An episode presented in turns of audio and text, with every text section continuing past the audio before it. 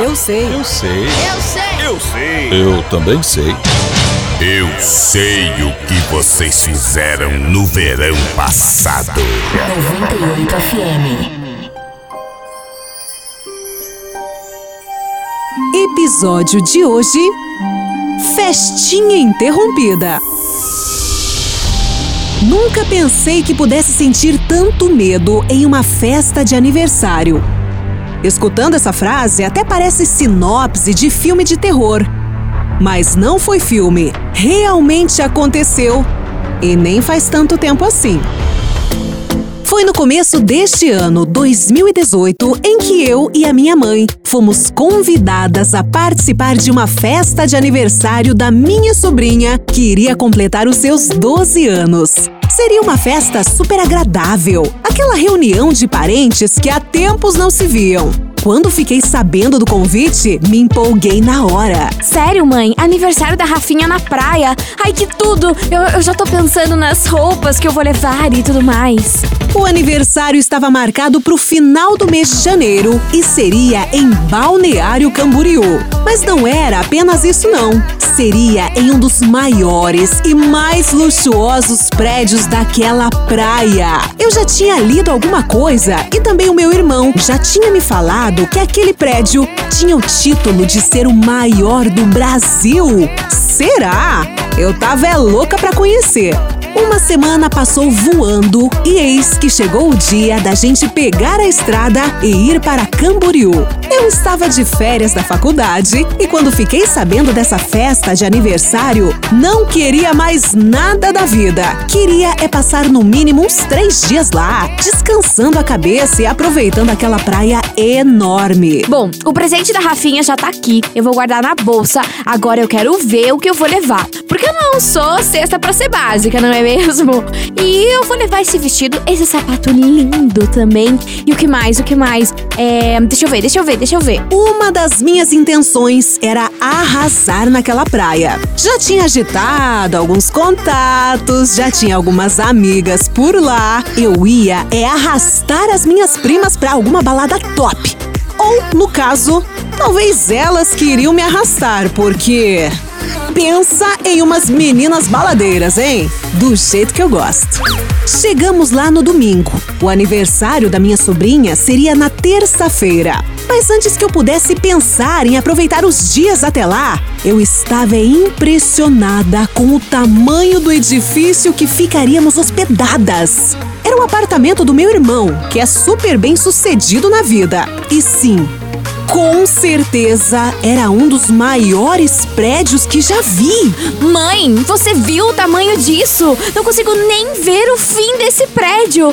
Não vou olhar pra cima porque tá, tá me dando vertigem, tá me dando vertigem. Conseguimos descansar e aproveitar bastante os dias, até que chegou a terça-feira.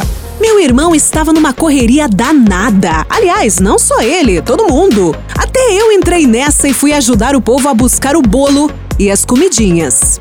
Mas quando estávamos voltando para o apartamento, percebi que o clima estava diferente. Nossa, gente, que ventania, né? Vamos levar essas coisas lá pra dentro porque, olha, tô vendo que não vai demorar muito não pra chover, viu? Eu estava certa. Foi só entrarmos que a chuva já começou.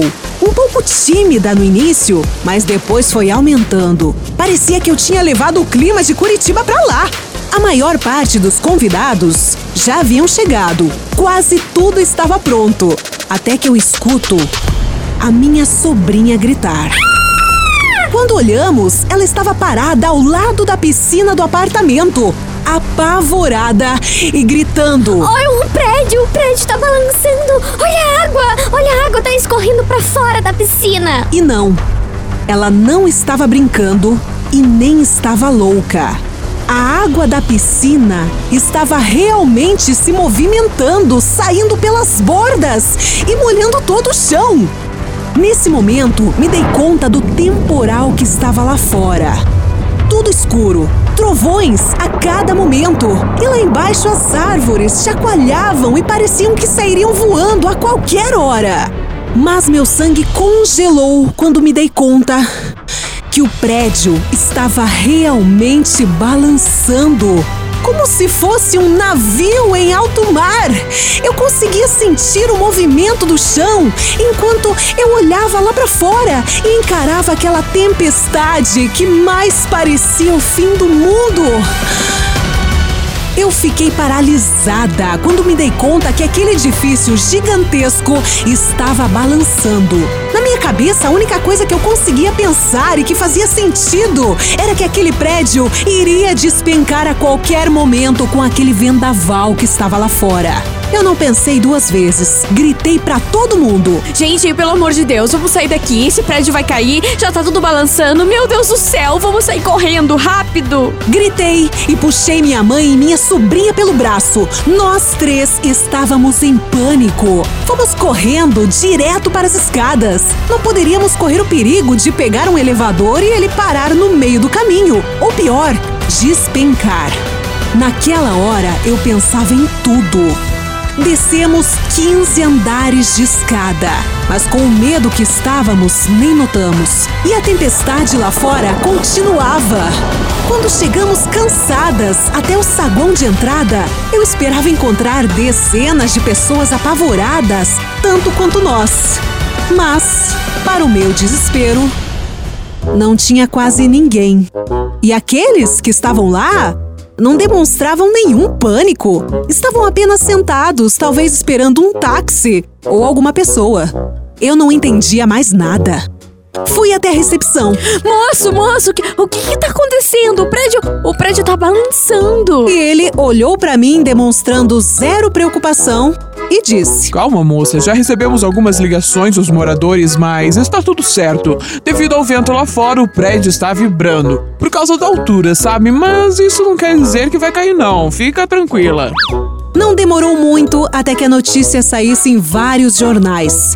Mas todos afirmaram que era algo muito natural em prédios gigantescos como aquele, em casos de tempestades como aquela. É, meus queridos, esse foi mais um fiasco realizado com total sucesso. Mas, pelo menos, não estava sozinha. Tinha mais duas companheiras de fiasco, minha mãe e minha sobrinha. Foi o dia que mais passei nervoso na minha vida. Sei que não aconteceu nada demais como eu estava esperando, mas, mesmo assim, até hoje. Bom, melhor evitar os prédios altos demais.